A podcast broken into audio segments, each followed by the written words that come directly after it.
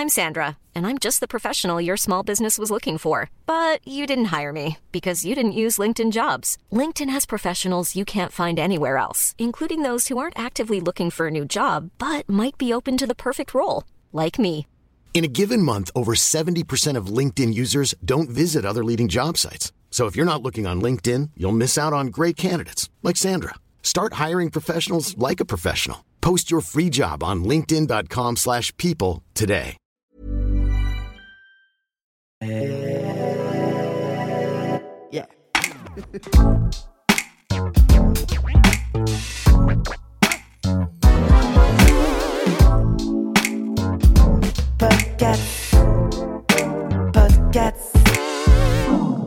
Salut, c'est Juliette Katz et bienvenue dans le podcast. Chaque semaine, j'invite une personne pour discuter ensemble d'un sujet de société et on en parle de façon cash. Le podcast, c'est votre nouvel espace de liberté dans lequel je vous donne rendez-vous chaque mardi sur toutes les plateformes de streaming audio.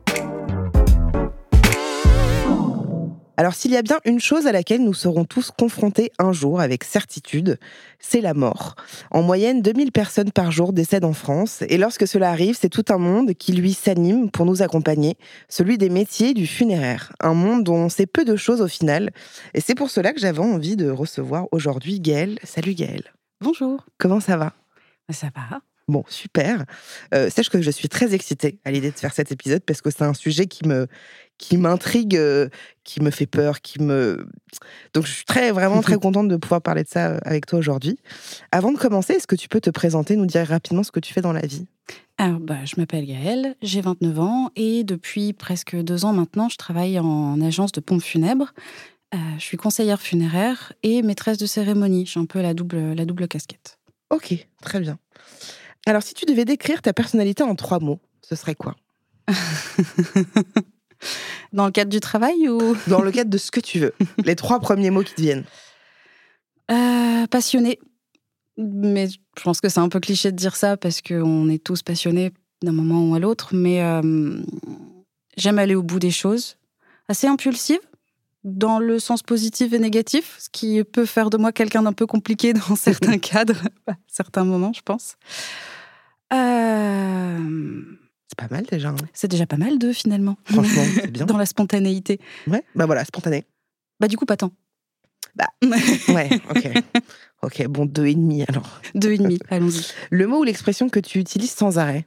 Ah, il y en a pas mal. Je dirais que spontanément, les onomatopées que je peux utiliser, c'est oh bah Oh. Oh. oh l'autre, eh. Ah oui Ok, ça tu le dis bien. Ok, très bien. L'endroit où tu te sens le mieux Waouh, c'est tellement cliché. Ce qui me vient en premier, je dirais un cimetière au soleil. Putain, alors, excuse-moi, mais alors, c'est pas du tout cliché, quoi. Moi, je croyais que t'allais dire, euh, Ah, c'est hyper cliché. En fait, chez moi, parce que tout le monde répond chez soi. Oui, oui, c'est vrai que ça m'a traversé l'esprit, mais en fait, euh, je pense que quand ça m'arrive rarement, mais quand je commence une journée de travail en passant par un cimetière parce que je dois aller prendre euh, une mesure ou aller vérifier quelque chose sur un monument, en fait, je me rends compte à quel point j'apprécie parce qu'il est 9 heures, qu'il y a un petit rayon de soleil, que c'est calme et Mm. que c'est beau et que c'est agréable, c'est arboré et on n'a pas beaucoup d'espace comme ça euh, en ville. Ouais. Et les cimetières nous offrent vraiment cet espace de respiration qui est vrai, ouais. incroyablement agréable finalement. Ouais. Euh, Qu'est-ce que tes proches disent de toi, pour le coup? Est-ce que tu sais? je suis un peu bizarre, mais que euh, peut-être qu'on abordera le sujet après, mais que je suis au bon endroit en, en étant devenue croque-mort. Ok. Je crois que la première réaction que tout le monde a eue, ah ça te va bien. Ok. Et je sais pas trop ce que ça veut dire de moi exactement, mais c'est quelque chose qui ressort assez souvent quand j'en parle. D'accord. Très bien. Alors, je te propose qu'on entame la première partie de cet épisode qui s'appelle À la vie, à la mort. On a travaillé nos sujets. Bravo, Julien. Euh, avant de devenir, du coup, conseillère funéraire, parce qu'en fait, on dit croque-mort, mais le vrai terme, c'est conseillère funéraire? Oui, voilà. Parce que croque-mort, ça peut englober un peu tous les postes finalement qui Ouais. existent dans le funéraire et on fait pas du tout les mêmes choses d'un poste à l'autre. Croque-mort, c'est un peu le terme générique qui englobe euh, tout, tous tout, les- tout ça, ouais. Ouais. Ok. Tu préfères quoi d'ailleurs? Je crois que j'aime bien croque-mort. Ouais. Ouais. D'accord. Alors, avant de devenir croque-mort, c'était quoi ton parcours scolaire et ton métier ou tes métiers précédents? Parce que ça fait que deux ans que tu Oui. fais ça. Ben, j'ai longtemps été euh, passionnée par mm, l'audiovisuel, la production, et j'ai fait toutes mes études en production. J'ai travaillé en post-prod pour, les, pour des émissions de télévision, puis après j'ai voulu partir en tournage, et j'ai travaillé en régie pendant, pendant deux ans à peu près aussi. Où Je tu fais- faisais quoi? Je faisais pas mal de, de, petits tournages pour des courts-métrages ou des pubs, des, plutôt à viser euh, Internet comme diffusion. Et euh, oui, en télé, j'ai été pendant deux ans sur les émissions euh, de Maison à vendre et Recherche appartement aux maisons. Ok. Donc là, tu étais dans l'audiovisuel, donc ça veut dire que tu faisais quoi comme métier précisément? Alors en production, j'étais vraiment dans la, tout ce qui était organisation, gestion du planning, gestion des contrats de travail, de qui vient faire quoi à quel moment en tournage, quand, quand, j'ai quitté la post-production et que je suis arrivée en, sur des tournages pour faire de la régie, bah, c'est un peu le même aspect, mais plutôt la, petite main de la prod qui va s'assurer que tous les postes ont tout ce qu'il mmh. leur faut, que mmh. tout est bien organisé, que tout, tout, le matériel a bien été récupéré et bien mis au bon endroit. Enfin, mmh. voilà, tout ce qui est un peu. Euh, et ça, t'as fait ça combien de temps? Deux ans, jusqu'à jusqu'au Covid en fait, jusqu'au premier confinement. Et tu as réalisé à un moment que tu n'étais pas à ta place dans, dans ces boulots-là Oui, complètement. En fait, avec le recul, je me rends compte que j'ai pas du tout apprécié être régisseuse. Je J'aimais pas du tout ça. J'y allais un peu. Euh, il y avait des choses que j'appréciais, donc je continuais de le faire, mais en fait, j'étais pas à ma place du tout. Et je m'en suis rendu compte au moment du confinement, parce qu'il y a un tournage qui était un gros tournage quand même, qui s'est euh, qui s'est annulé du coup. Et je n'ai ressenti rien d'autre que de la joie, un peu d'apaisement. Ah j'étais soulagée. Mmh. Vraiment, j'étais juste soulagée que mon activité s'arrête. Donc, bah, forcément, tu te poses un peu la question de. Euh, pour... Enfin, c'est bizarre. Personne n'est heureux d'être au chômage forcé s'il aime son métier. C'est mmh. bah, c'est qu'il y avait un décalage. Euh, S'en est suivi une bonne grosse année de dépression, du ah coup. De, bah, je me suis donné tellement de mal, j'ai passé autant d'années à faire des études que j'ai galéré à faire parce que mmh. bah, j'ai dû beaucoup travailler à côté pour les financer et puis euh, se faire une place euh, dans, dans l'audiovisuel et réussir à, à bah, réussir à s'en sortir et à trouver ne serait-ce qu'un poste fixe ou réussir à, à se faire des contacts, c'est tellement difficile que tant d'années d'efforts et se rendre compte que ça n'allait pas en fait. T'as eu l'impression d'avoir perdu ton temps ou de... Pas forcément. Non, parce que j'en retire quand même énormément de choses positives et j'ai appris énormément. C'est pas... Hum. Mais la première année, en tout cas, euh, au chômage, m'a vraiment fait me dire, ok, mais du coup, euh, qu'est-ce que tu veux dans la vie? Tu veux faire quoi? Elle est où hmm. ta place? Je pense qu'on est beaucoup à se poser cette question-là et surtout à ce moment-là, hmm. au moment du Covid, je n'étais pas du tout un cas isolé, clairement hmm. pas ouais, ça a été beaucoup de réflexion, de, de jauger les priorités. Et, euh, et, voilà. Et du coup, comment, comment et, pourquoi tu t'es orienté justement vers un métier funéraire? Comment ça s'est fait euh? J'en sais rien. Ok. Vraiment, je sais pas. en fait, j'ai fait une, un bilan de compétences sur trois mois qui était euh, quelles sont vos compétences, quelles sont vos appétences, qu'est-ce que vous ne voulez plus du tout? C'est bien que tu aies fait ça, je trouve ça intéressant. Ouais, et c'est comme c'est quand même sur trois mois, donc c'est une réflexion qui était assez poussée. On était un petit groupe et c'était très intéressant de, tous un peu se, se rechercher les uns les autres. Je suis ressortie de ce bilan de compétences sans avoir aucune idée de ce que je voulais faire après, mais en tout cas j'étais plus sereine.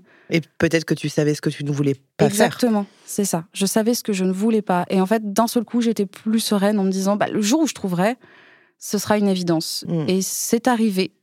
Mais comment? Ça a été quoi? Qu'est-ce qui s'est passé? Je n'en je, je sais pas. toujours je, pas, ouais. Je crois que c'est parti d'une blague à un apéro, d'une blague euh, cynique, clairement.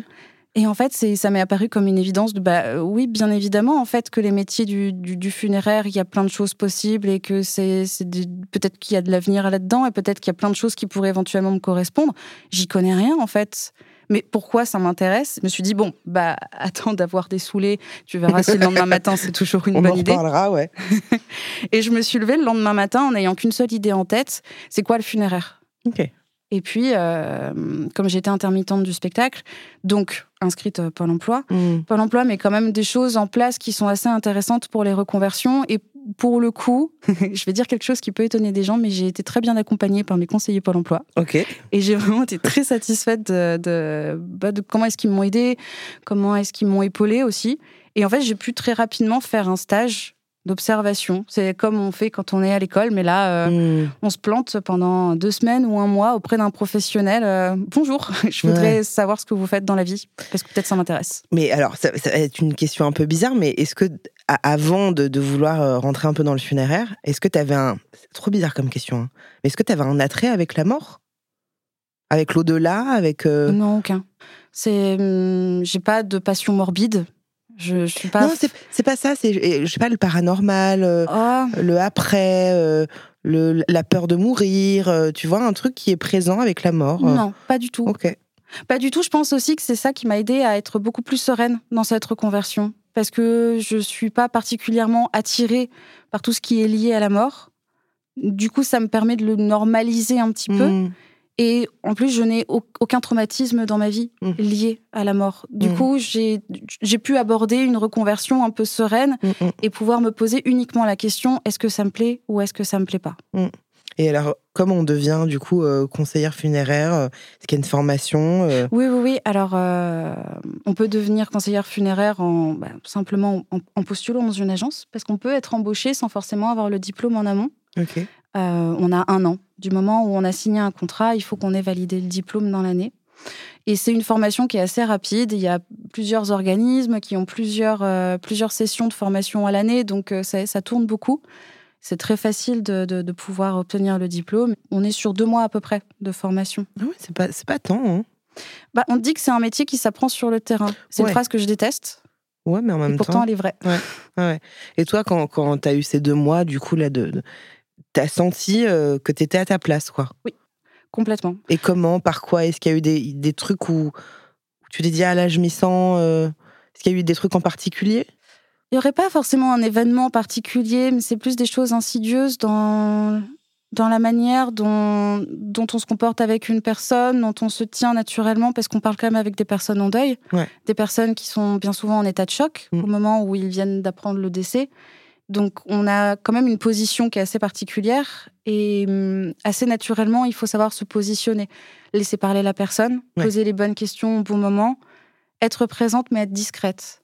Enfin, c'est tout un tas de C'est de- subtil, quoi. Exactement, de, Mm. de comportements comme ça et qui, qui font qu'on on se sent tout de suite si Ouais. on n'est pas au bon endroit, Ouais, juste ouais. dans l'espace de, de la Parce qu'il y a de pièce. l'émotionnel, quoi. Donc c'est difficile, euh, j'imagine, de parfois mettre de la distance euh, avec ça. C'est quoi d'ailleurs euh, ton, rôle exactement, les tâches que tu dois faire, ta journée type Bah, c'est un peu difficile à dire parce qu'il n'y a pas de routine à proprement parler. Mm. Euh, bien souvent, le premier contact qu'on a avec une famille, elle est par téléphone. Et mhm. euh, par téléphone, on, on échange. Ça peut durer des fois deux minutes, des fois 10 ou 15 minutes. Et bien souvent, la première interaction qu'on va avoir sera le, sera le devis. On présente le devis à l'issue de cet appel téléphonique. Il y a aussi les personnes qui rentrent spontanément dans l'agence. Et en fait, du moment où on est en contact avec une famille, on leur présente un devis.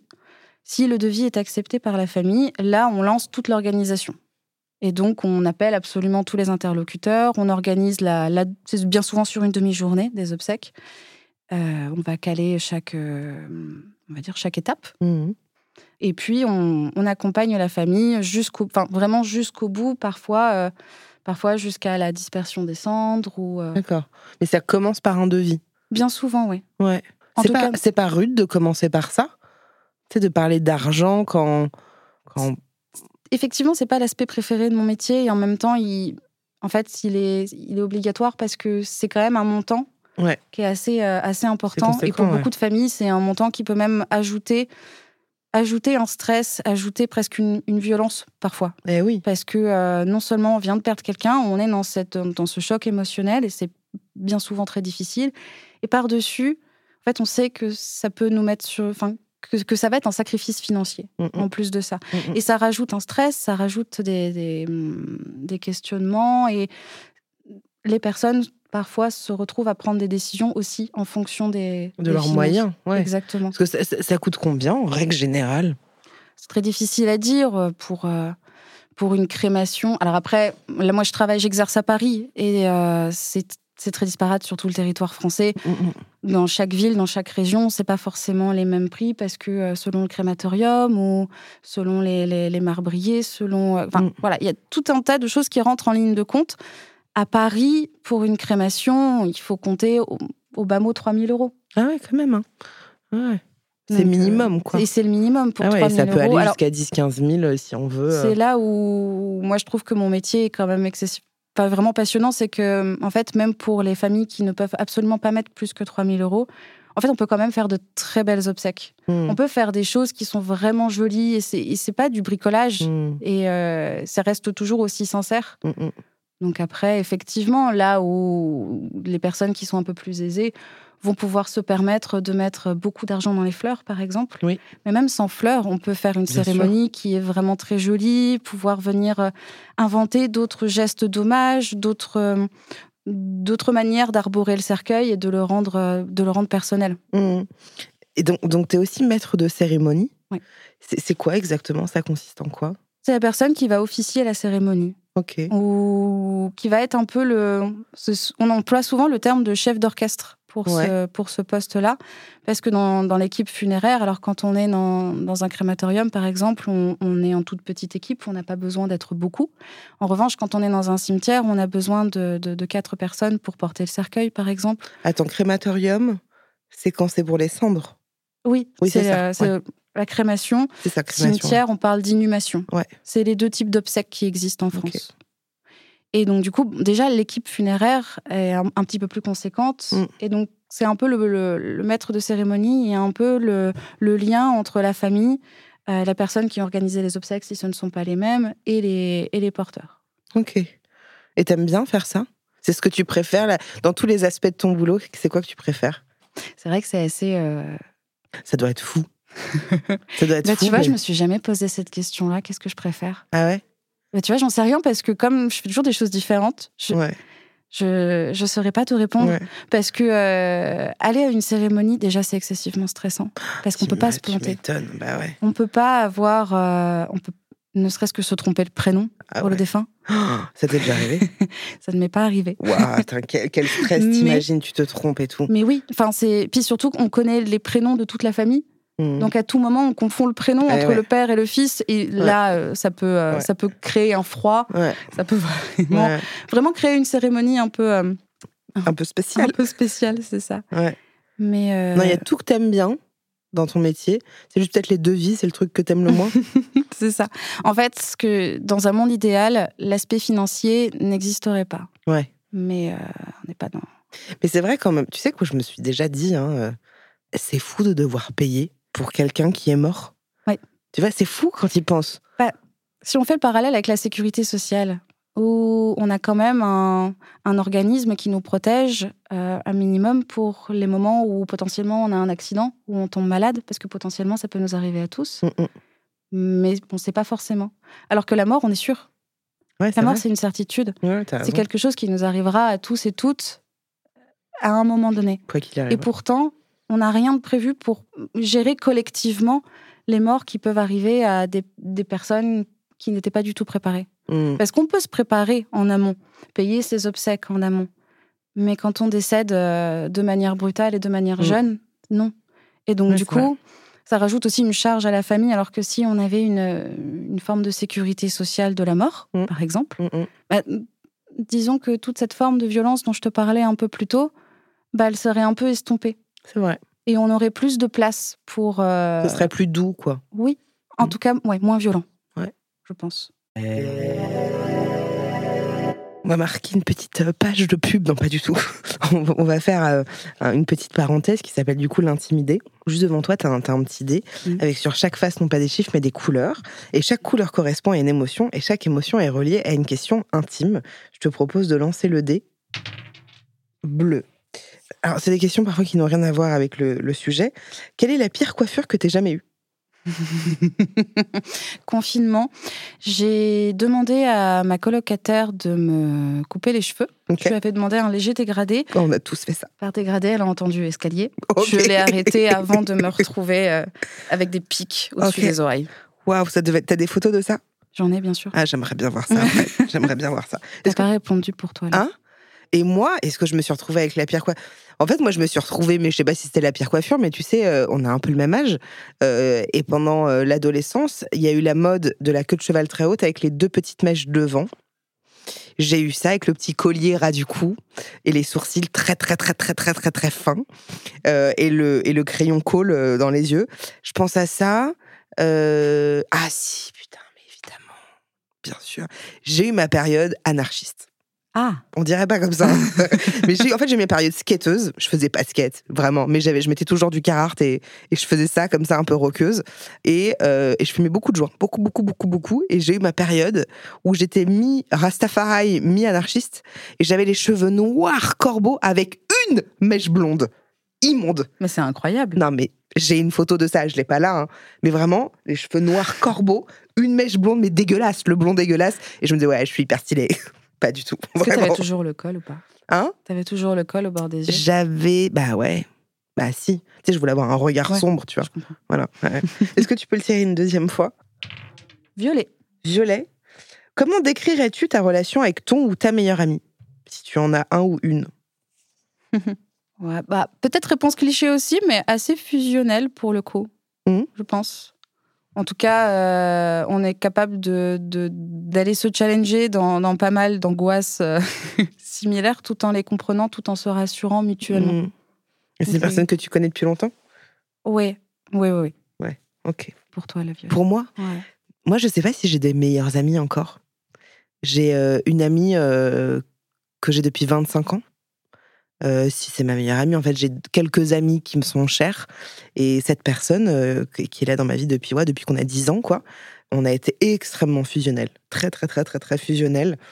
Je faisais les Noëls chez elle, euh, je mangeais tout le temps chez elle, je dormais chez elle tout le temps. Et, le temps un peu voilà, est passé, elle est devenue maman, moi aussi. On se voit moins, mais elle est venue, tu vois, chez moi ce week-end. Et il y a un truc où je. C'est la famille, tu vois, c'est. Mm. Il y a une notion de famille très importante, plus que la famille d'ailleurs. Tu vois, je, je, c'est comme une sœur. Enfin, c'est. euh, je me sens plus proche d'elle que de personnes de ma famille. Tu vois, il y a un truc très euh, très fort où, où- où, euh, on peut parler de mascara comme de choses hyper profondes, comme être en désaccord total ou parler jusqu'à 3 heures du mat pour refaire. Bon, un peu moins maintenant, mais ouais, je dirais il y a un truc très familier quoi. Alors, pour revenir un petit peu à tout ça, dans ton boulot, est-ce qu'il y a des choses qui t'ont surpris? Genre, euh, ah putain, je m'attendais pas à ça? Ou pas? Mais si t'as pas, il y a pas. Hein. Ben non, mais si, forcément. Mais tu sais, quand on te pose ce genre de questions, t'as toujours la réponse trois heures après. Oui, bien sûr. Et après, tu te dis merde, j'aurais dû. Ah, j'aurais tellement dû raconter ça, c'était la meilleure anecdote.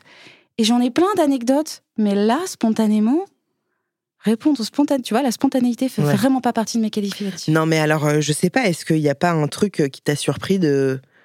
Peut-être pas te surprendre, mais te dire que t'as pas le droit à l'erreur ou que, que tu dois répondre aux attentes de chacun tout de suite. Bon, ça, c'est peut-être plus ton Ouais. doutais. Bah, j'ai toujours, j'ai toujours une petite fraction de stress. Ouais. Et avec le recul, je me dis que ça pourrait créer des situations excessivement cocasses. Ouais. C'est que quand on fait une mise en bière, donc euh, la mise en bière, c'est La euh, mise en bière. ouais, la mise en bière a Je croyais deux. que t'allais dire mise en pierre. Non, que je trouverais ça plus logique. Parce qu'il y a la signification pour les familles, qui est le moment de recueillement avant la fermeture du cercueil, Ok. et la signification pour les employés funéraires, où on, vient déposer la personne au sein de son cercueil et on installe tout. Donc on installe le capiton, l'oreiller, s'il faut remettre une petite mèche de cheveux, s'il faut bien s'assurer que la chemise soit bien positionnée, euh, si la famille nous a demandé de lui mettre des bijoux particuliers. Donc bref, on fait toute cette, euh, ce- cette préparation-là. Moi, je vérifie toujours que, euh, que tout soit bien installé exactement comme la famille l'a demandé. Et surtout, je vérifie l'identité de la personne. Ah oui. Donc, il y a un bracelet d'identification, je vérifie que tout soit bon. Et j'ai toujours cette fraction de peur avant de faire rentrer la famille. Hmm. Est-ce que c'était le bon bracelet sur la bonne personne? Oh putain. Et ça, tu as la réponse tout de suite, en ah fait. bah Parce que euh, si au bout de 5 secondes, t'entends c'est pas maman, Hmm. tu sais que tu vas passer une mauvaise journée. Ouais. Mais c'est voilà, c'est toujours ce petit truc parce que je- sais que c'est ça peut arriver. Ouais, ouais, ouais. Bah, bien sûr. Oui, Bon, oui, c'est aussi pour ça qu'on est plusieurs à vérifier en Ah permanence. bah ouais, ouais, tu m'étonnes, tu m'étonnes. Est-ce que depuis justement que tu fais ce métier depuis deux ans, ton rapport à la mort, il a changé? Enfin déjà, est-ce que est-ce que t'avais un rapport à la mort avant? En Non, fait, t'avais- c'est ça. Tu tu vois, c'est que j'en avais pas avant. T'avais pas peur de mourir ou Non. En tout cas, c'était pas des pensées qui me traversaient l'esprit. Pas du tout. Et maintenant, ça- si elles me les traversent, elles me font pas du tout peur. Parce que euh, je me suis notamment confrontée à ça avec, euh, avec mon père qui a eu une très grosse opération récemment. Et en fait, la, la très forte potentialité, enfin très forte, tout est relatif, mais en tout cas la potentialité que mon père décède subitement. Et donc du coup, ça a été un sujet entre nous Mm. parce que euh, parce qu'il faut pas que ce soit tabou. En tout cas, moi, je veux pas que ça le soit. Et euh, on a énormément discuté de, bah, de ce qui devait être fait si Mhm. jamais il devait partir, de quelles étaient les, les responsabilités que je devrais endosser euh, vis-à-vis de ça. Et en fait, très rapidement, c'est devenu une conversation joviale Ouais. parce que je lui ai parlé de la cérémonie que j'aimerais lui faire. Je sais quelle musique, j'ai envie qu'on danse autour de son cercueil, j'ai envie que ce soit plein de couleurs. Et quand je lui ai parlé de ça, en fait, ça l'a amusé. Mm. Et il s'est mis à imaginer sa propre cérémonie. Et soudainement, ça, on va dire, l'imminence potentielle de sa mort était beaucoup moins angoissante. Mm. De pouvoir raconter sa vie plutôt que de pleurer sa mort. En tout cas, Mhm. dans l'anticipation. Et je pense que c'est ça qui a changé, en tout cas au- autour de moi, dans les relations que j'ai, dans les conversations que j'ai. C'est que la mort est un petit peu moins tabou. Elle met toujours mal à l'aise potentiellement. Il, y a- il peut y avoir un malaise, et il y en a souvent Ouais. d'ailleurs. En tout cas, avec les personnes les plus proches de moi, il y en a pas, mais c'est devenu un, un sujet de conversation. Je trouve ça très beau que tu dises euh, raconter sa vie et pas pleurer sa mort. C'est ça que t'as dit, hein? Ouais. Ouais. Je trouve ça beau de voir ça comme ça parce que c'est aussi ok de pleurer, hein, bien sûr, mais de de- d'en faire un- une cérémonie, tu vois, et pas un- évidemment t'es en deuil, mais il y a cette possibilité. Il y a eu cette euh, cette euh, prof qui a été tuée et son mari a dansé. Je sais pas si t'as vu cette vidéo non, j'ai tournée. pas vu. C'est une, c'est une prof qui a été tuée par un de ses élèves. Enfin, fou, quoi. Et en fait, euh, j'ai regardé, en fait, ils se sont rencontrés tous les deux. Donc, elle et, elle et son conjoint, il y a des années, sur, sur de la danse. Et du coup, ça a été un, un enterrement public, hein, il me semble.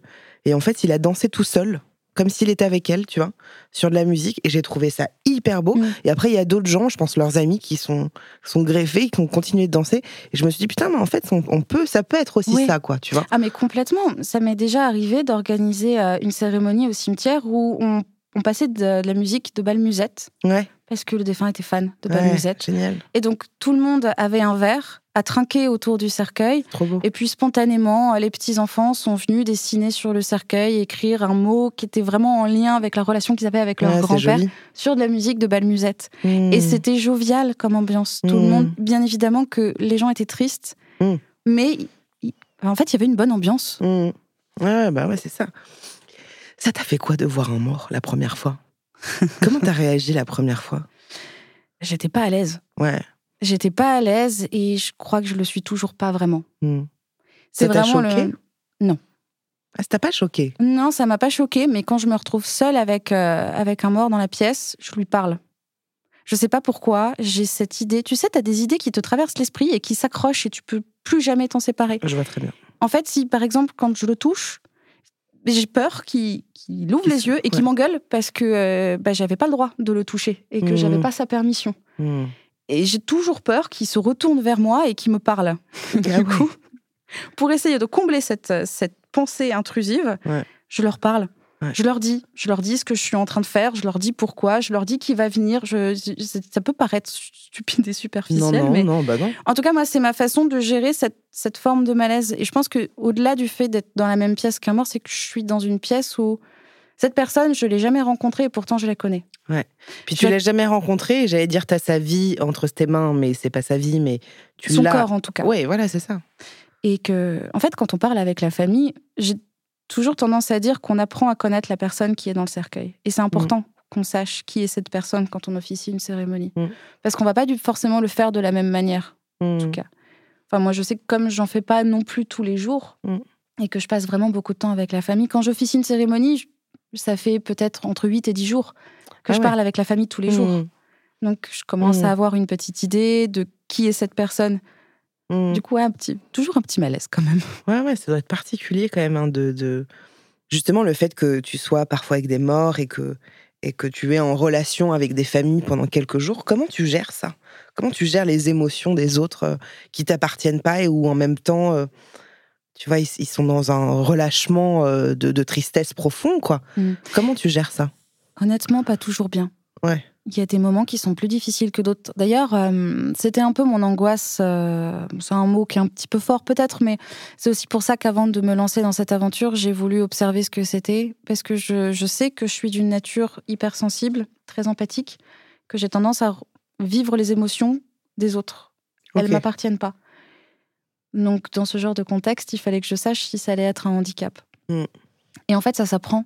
Et euh, il y a des moments qui sont particulièrement En fait, particulièrement douloureux, on ne sait pas pourquoi, mais. euh, Ça vient toucher un truc en toi. Oui. euh, C'est ça. Alors que je fais pas forcément de transfert, je me dis pas que ça aurait pu m'arriver, que j'aurais pu avoir cette fin-là aussi, pas du tout, mais il y a des émotions qui nous transpercent plus que d'autres, et je pense qu'il y a des histoires qui nous transpercent plus que d'autres. Mm.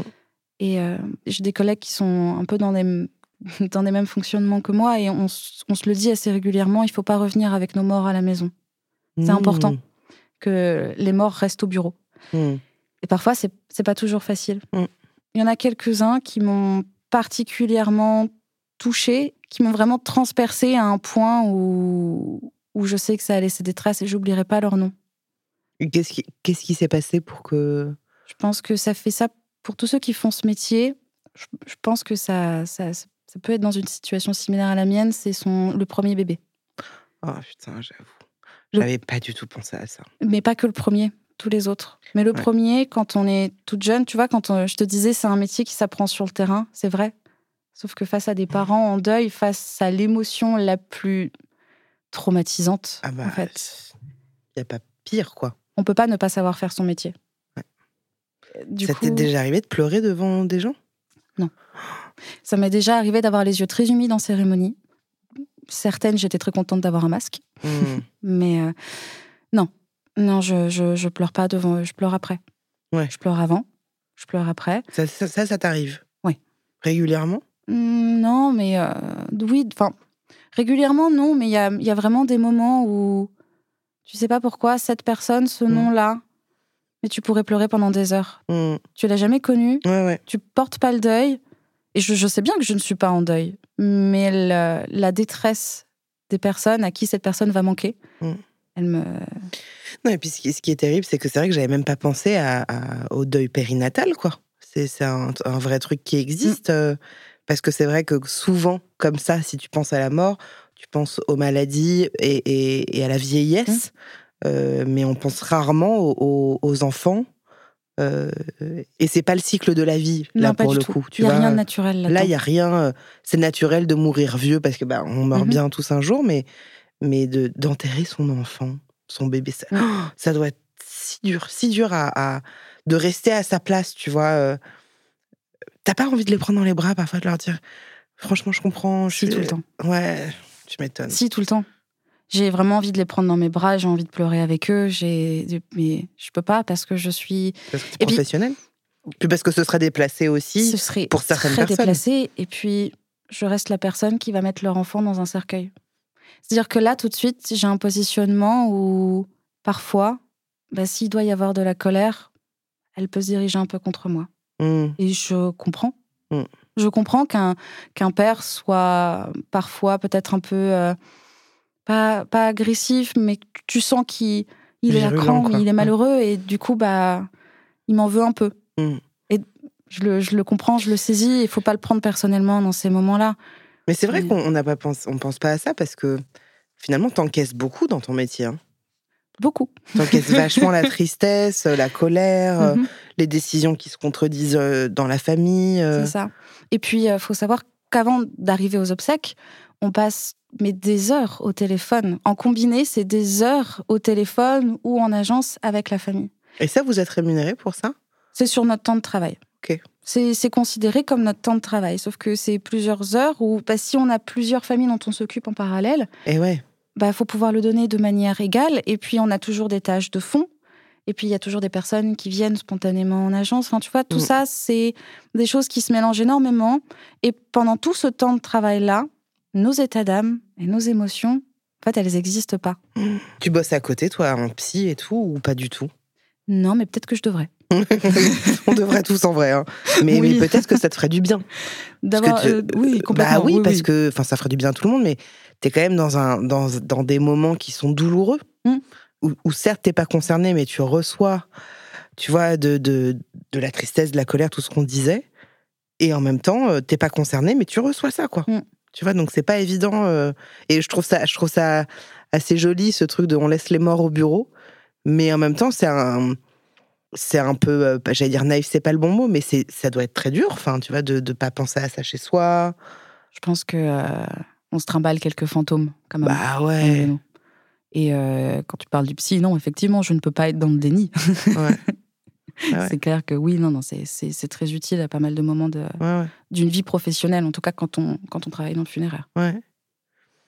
Et du coup, est-ce que toi, t'as prévu pour toi? Ah, ouais, un peu, je crois. Ouais, un peu. En même temps, euh, je serais morte, donc. euh, Ouais, mais est-ce que t'as envie de pour toi quand tu seras morte? Ouais, non, je sais ce que je veux dans les grandes lignes. Après, le reste, euh, je considère que c'est un peu au vivant de Ouais. décider. Parce que quand une personne qui décède dit qu'elle décide d'être enterrée ou d'être en crémation, ou... enfin, oui, qu'elle décide de la cérémonie, du contenu même de la cérémonie, parfois même les gens vont jusqu'à écrire les discours de leurs amis. Ah ouais? Ça t'est déjà arrivé, ça, de tomber Oui. sur. Dans, euh, je trouve ça un peu, un peu intrusif parce que euh, c'est la place des vivants.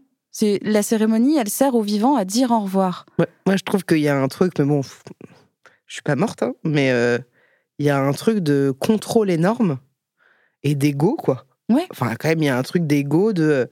Elle, elle va parler de ça sur moi, elle va dire. Enfin, je trouve C'est ça, fou. Alors que la mort, c'est la perte de contrôle ultime. C'est vrai. Et que, en tout cas, c'est un peu comme ça que j'avance la chose avec les, les gens que j'accompagne, c'est que la cérémonie, elle est là pour les vivants, elle est là pour dire au revoir. Ouais. Comment est-ce qu'on dit au revoir à quelqu'un qu'on a connu pendant tant d'années? Ouais. Bah, Chacun peut avoir son petit geste. Parfois, bah, le, le petit-fils qui va dessiner sur le, le cercueil, ou euh, les gens qui vont laisser des post-it, ou si c'est quelqu'un qui écrivait beaucoup dans la vie, bah, chacun va venir écrire une petite lettre et la déposer à ses côtés dans le cercueil, Mm. par exemple. Il y a plein de choses qui sont possibles, mais ça, c'est dans la main des vivants. Parce que vrai. ceux qui doivent faire le deuil, c'est ceux qui restent. C'est eux qui vont avoir mal, c'est eux qui ont besoin de dire au revoir. Ouais, c'est juste. et du coup, décider de la cérémonie en elle-même et de comment on va s'officier les choses, décider Ouais. du cercueil, je pense que c'est aux gens qui m'ont connu, qui, qui sont. En tout cas, c'est eux qui sont les mieux placés pour Mm. décider. Toi, t'es OK à l'idée de mourir? Moi, je suis pas du tout Je OK. sais hein. pas. Je sais pas. Mais Après, là, je te réponds, euh, je suis jeune, en bonne santé, c'est facile. Non, mais ça te fait pas peur, la mort, quoi? Je crois pas. Non, vraiment, je. Ça m'effraie tellement. Ah ouais? Ah ouais. Mais est-ce que c'est des pensées que tu as qui te, qui te traversent l'esprit aussi, une pensée intrusive et qui s'accroche? En fait, euh, tu sais, j'en parlais avec ma psy. Je crois que j'ai pas tant peur de mourir, mais j'ai peur de la maladie. J'ai peur de la souffrance. Oui. C'est plus ça parce que bah, tu meurs, tu meurs, euh, c'est comme ça. Mais, euh, mais je crois qu'il y a quand même qui un truc qui me gêne quand même dans l'idée de mourir, de pas voir mon mec ou mon fils grandir, euh, tu vois. euh, même si bah, c'est le cycle de la vie Mm. et eux vont mourir aussi. Euh, je pense qu'il y a un peu un truc d'égo trip de de je serai plus là, tu vois, mais en même Mm. temps on s'en branle, hein. tu vois tu vois ce que je veux dire?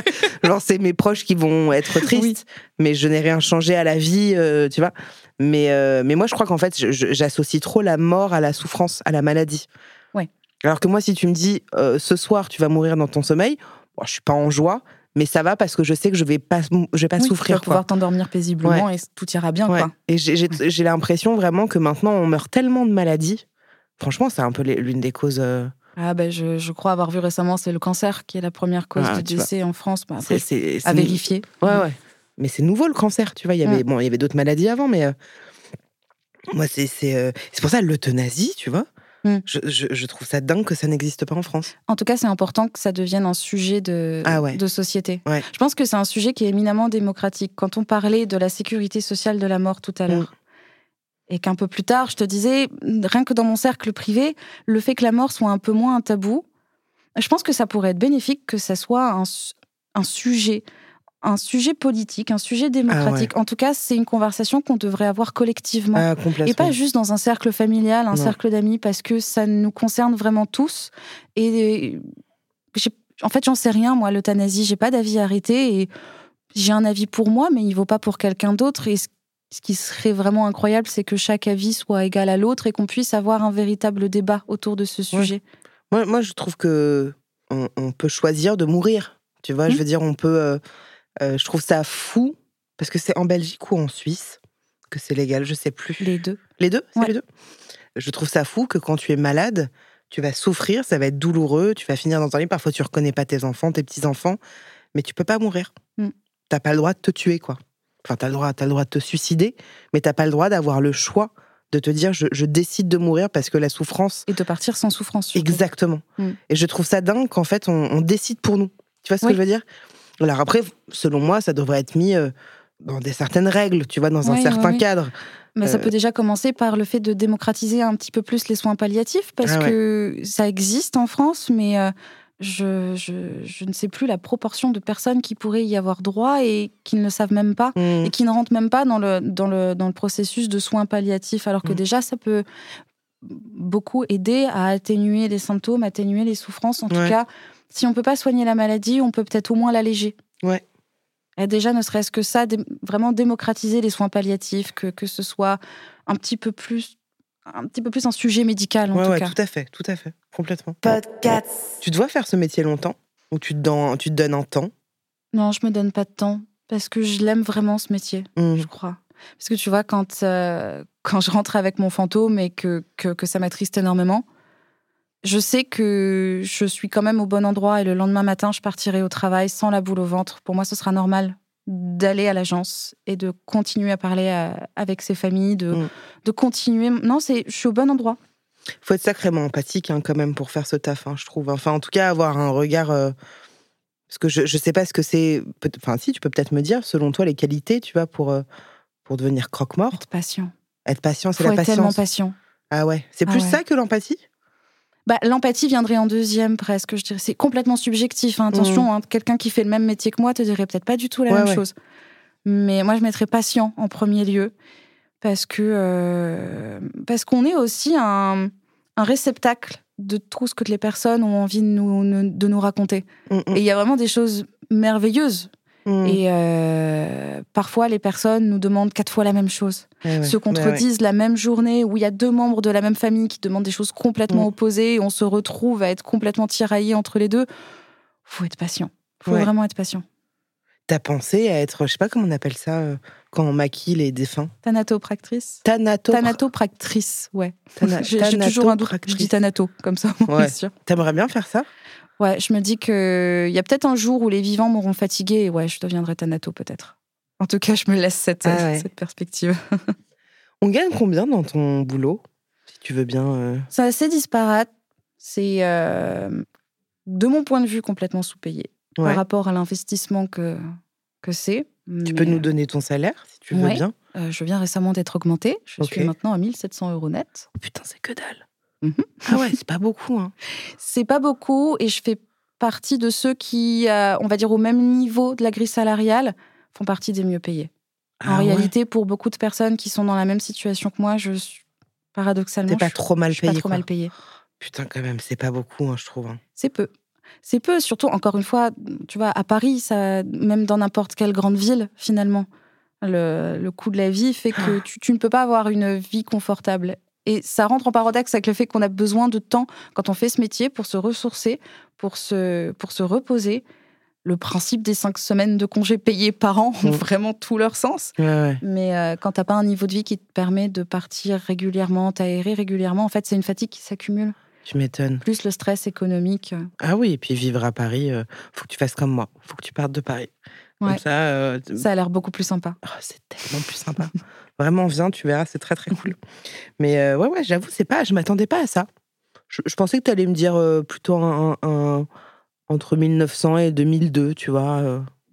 Du coup, où va l'argent quand Alors- les familles dépensent 4, 5, 6, 10 000 euros Bah déjà, il y a beaucoup d'argent dans le. Par exemple, une crémation. On reprend cet exemple-là. Quand je dis 3000 euros pour une crémation, le crématorium déjà coûte un peu plus de 1000 euros. Ok.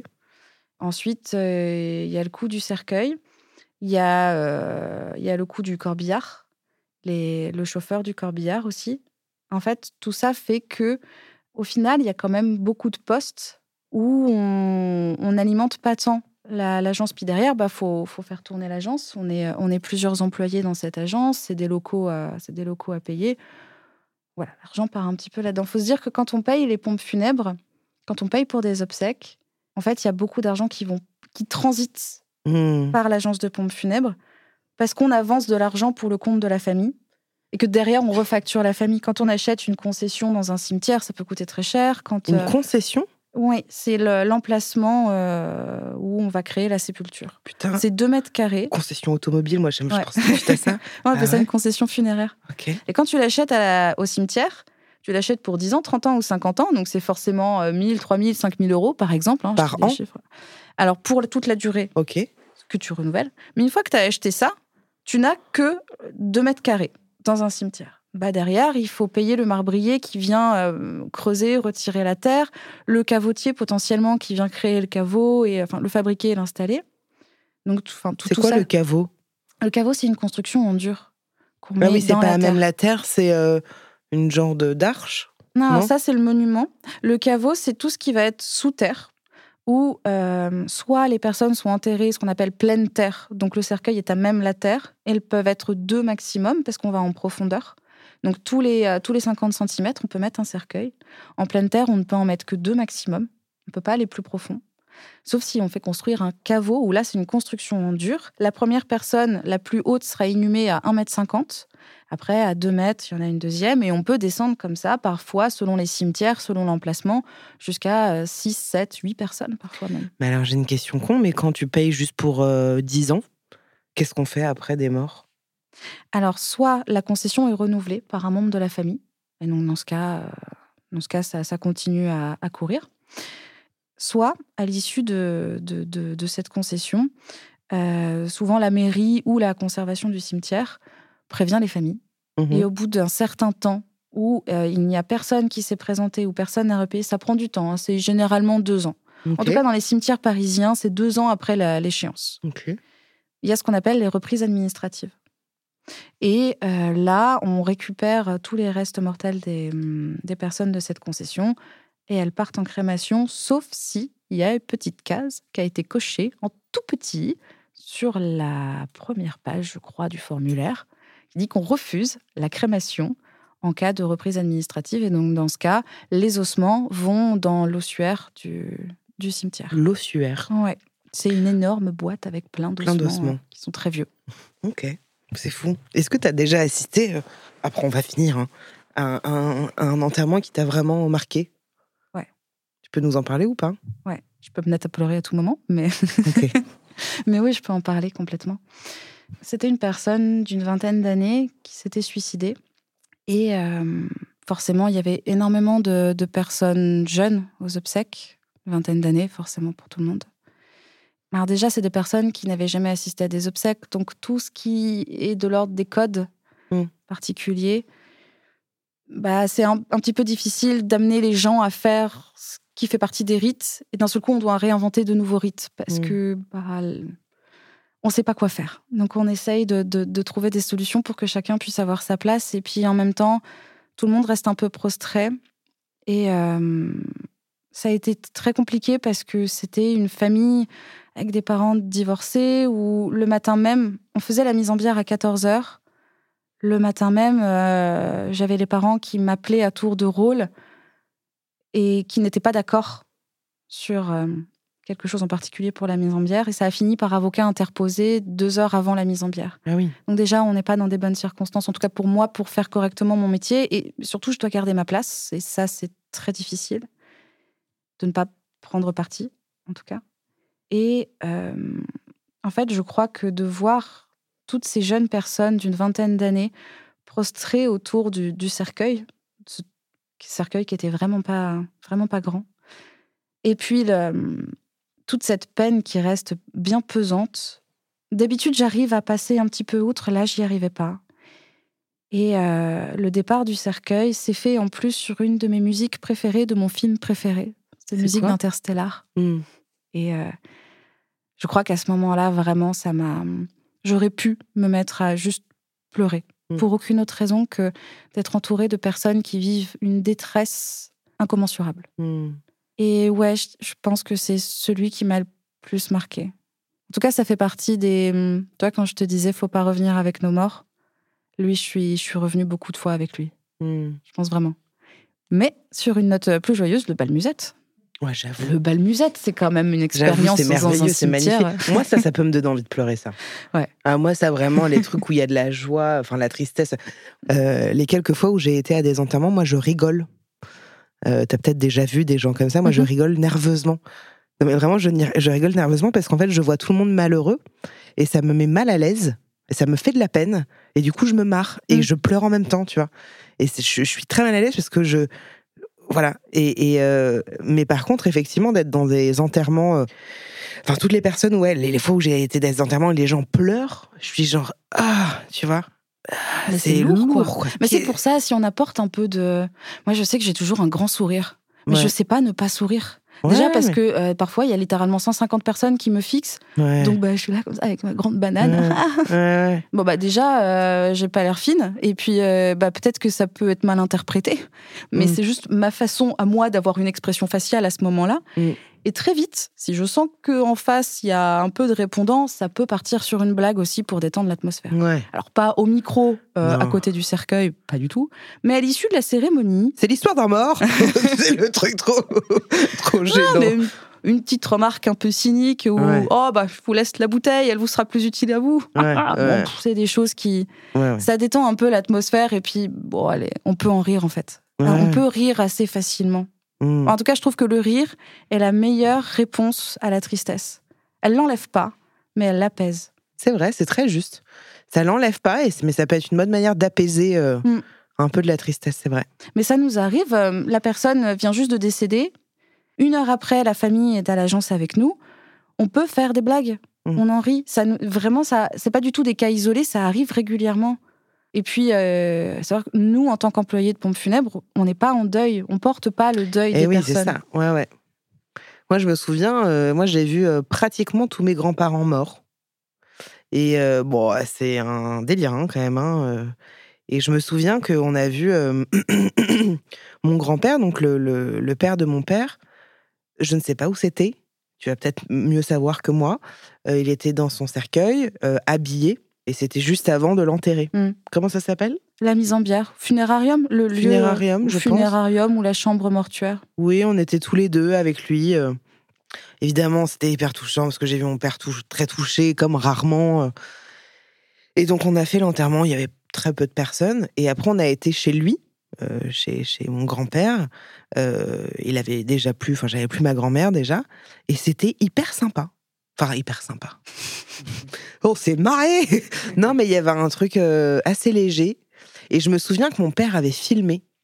J'avais, j'avais, j'étais jeune, hein, j'avais 15 ans, un truc comme ça. Et mon père avait filmé euh, le. Il il voulait avoir un souvenir, tu vois, des gens qui étaient là de qu'est-ce que tu pensais de, de Latsi Enfin, ils étaient hongrois. Et, euh, et moi, j'avais dit, ben moi, je l'aimais bien, il me donnait de l'argent quand je venais le voir. enfin, c'était mon grand-père, quoi. Et c'est vrai que je, je me souviens qu'il y avait un truc assez léger, j'avais trouvé ça cool. Mm. Tu vois, que ce soit pas. Bah ouais. Ça peut être un bon souvenir, hein. Ouais. Enfin, un bon souvenir. Moi, à chaque fois, ça a été. Moi, j'ai vu mes deux grands-mères euh, mortes. Mon grand-père, c'est pas un truc, euh, tu vois, euh, je, je- et puis j'étais jeune, quoi, tu vois, je les ai vus, euh, je les ai touchés. Ma mamie, alors attends, qui j'ai vu? Sais plus, mais je me souviens de les avoir touchés, ils étaient froids et durs. Ça m'avait choqué, ça. Ouais. C'est choquant, ouais. hein. Bah, les- les- tu me demandais tout à l'heure euh, si euh, je suis à l'aise quand je vois euh, un mort dans une pièce. Le voir, ça va mieux. Le toucher, c'est pas encore. c'est un délire, hein. toujours, Puis il faut. Bon, je tente toujours de garder la face quand même, Ouais. mais ouais, c'est particulièrement froid. Ah, c'est froid et c'est dur. Un peu rigide. Y a... Et puis surtout, la, la peau est un peu. Enfin, on, on voit tout le visage qui Oui. s'émacie, qui change, et Mm. c'est plus que de la peau sur des Ouais. os à un certain stade, et c'est. C'est particulier de toucher un, corps comme de la pierre, à ce quoi. stade-là. Un ouais, ouais, Ouais. ouais. je me souviens, moi, ça m'avait marqué. Tu sais, il y a cette fameuse euh, phrase qui dit que quand tu meurs, il y a les 2 grammes, 12 grammes, 16 grammes, je Ouais. ne sais pas, qui s'en vont. Et apparemment, c'est censé être l'âme. Tu crois à ça? Complètement. En tout cas, j'ai envie d'y croire. Ouais. J'ai envie que ce soit vrai. Après, euh, je me dis toujours que de toute façon, le corps, c'est que l'enveloppe, l'enveloppe corporelle qu'on a à cet instant T. Après, chacun a sa spiritualité. Je pense que, sans forcément parler de religion en proprement, mais que ce soit de religion ou d'autres formes de spiritualité, elles sont particulièrement utiles Mm. dans, dans ces moments-là. Parce qu'on peut, euh, on peut imaginer plein de choses sur euh, où est partie l'âme, où est partie Ouais, euh, où est partie cette personne. Est-ce qu'elle a juste changé d'enveloppe corporelle et elle Ouais. nous a laissé celle-ci? Ouais. Bon, bah, on va respecter, on va lui dire au Mm. revoir. Il, il peut y avoir plein, plein, plein, plein de croyances, mais oui, en tout cas, à titre personnel, le coup de l'âme qui quitte le corps, ouais, j'y crois. Ouais. Ça a changé quelque chose euh, dans ta vie de, de travailler euh, en tant que croque-mort, d'être de... ou pas? T'as peut-être pas la réponse. Ça fait pas assez longtemps. Ouais. Je pense que ça fait pas assez longtemps que je fais ce métier pour pouvoir vraiment en tirer un, un bilan purement personnel de. euh, Qu'est-ce que ça t'apporte? Qu'est-ce que ça Ouais, t'apporte je- pas? Je pense que déjà faire un métier qu'on aime, Ouais. ça nous rend déjà plus épanouis globalement. Ah bah. Qu'importe ce qu'on fait, Ouais. Du moment où on aime ce pourquoi on se lève le matin, on en fait, on en devient une personne un petit peu moins désagréable au quotidien. C'est vrai, ouais, ouais. Et moi, j'en suis à ce stade. Hmm. Après, le reste, je suis incapable de te tirer le moindre bilan. Puis, euh, je pense que ce serait beaucoup trop tôt pour euh, Ouais, dire quoi ouais. que ce soit. En tout cas, c'est fou. T'as fait un, un changement de vie euh, drastique, quoi. Mm. Meuf est en post-prod, tournage, réal, ciné, télé. Euh, maintenant, elle est croque-mort. Ouais. C'est fou, non mais je veux dire, c'est quand même incroyable. Et puis, et puis c'est surtout, euh, c'est marrant. Je, je voudrais juste finir là-dessus parce que j'avais fait un, je fais des lives sur Twitch de temps en temps, et on avait parlé justement des euh, reconversions professionnelles. Et il y a beaucoup de gens euh, qui s'autorisent pas aussi, tu vois, à changer de métier par peur de 12 milliards de trucs Ouais, c'est flippant. c'est hyper flippant. Tu fais un saut dans l'inconnu, euh, tu sais pas vers où tu vas. Mais je trouve que tu es aussi le bon exemple. Tu vois, il y a eu un truc de. T'as vraiment littéralement changé de, de carrière, quoi. Ouais. Et visiblement, ça t'épanouit pas mal. Complètement. Ouais, Ouais. mais j'ai aucun regret. J'ai gardé pas mal d'amis aussi qui travaillent encore dans l'audiovisuel, le cinéma, la musique. Et à chaque fois qu'on parle de travail, je me rends compte à quel point je suis heureuse de ne plus faire partie de ce domaine. Mm. Ouais, vraiment. Ce stress qui s'accumule au quotidien, c'est horrible. Être en production, c'est stressant tout le temps. C'est Ouais, accumuler une Tu veux, pression. tu veux venir en parler. Maude? Ma directrice de prod. Mais et des fois, combien de fois je me suis dit mais à quoi bon? À quoi bon avoir juste cette personne qui me parle et qui me hurle dessus avec son ego? Je m'en fous. Ouais. Alors que emmagasiner du stress et de la pression parce que il y a une personne qu'il faut enterrer dignement, lui faire une belle cérémonie, Bah, s'assurer que les fleurs soient belles, que ce soit ses fleurs préférées parce que c'est important que ce soit ses fleurs préférées. Et ben je me mettrai la pression pour harceler la fleuriste et être sûr qu'on ait ses fleurs préférées. Parce que cette pression là, je dirais qu'elle est tout aussi intense, mais en tout cas dans mon éthique personnelle, je la trouve beaucoup plus justifiée. On va finir là-dessus. merci beaucoup, Gaëlle. Merci vraiment, merci infiniment d'être venue parler de ça parce que j'ai trouvé ça vraiment euh, très intéressant. Euh, J'espère que ça t'a plu, que t'as passé un bon moment. Oui. Merci à vous pour votre écoute, votre fidélité et vos retours constructifs. Ça fait toujours très plaisir de les recevoir. Pensez à vous abonner au podcast. N'oubliez pas que vous pouvez aussi me suivre sur Instagram et sur Twitch et sur YouTube, parce que je dis jamais sur YouTube, mais sur YouTube aussi. Je vous dis à la semaine prochaine, même studio, même micro. Je vous embrasse. Ciao. Podcast. Podcast.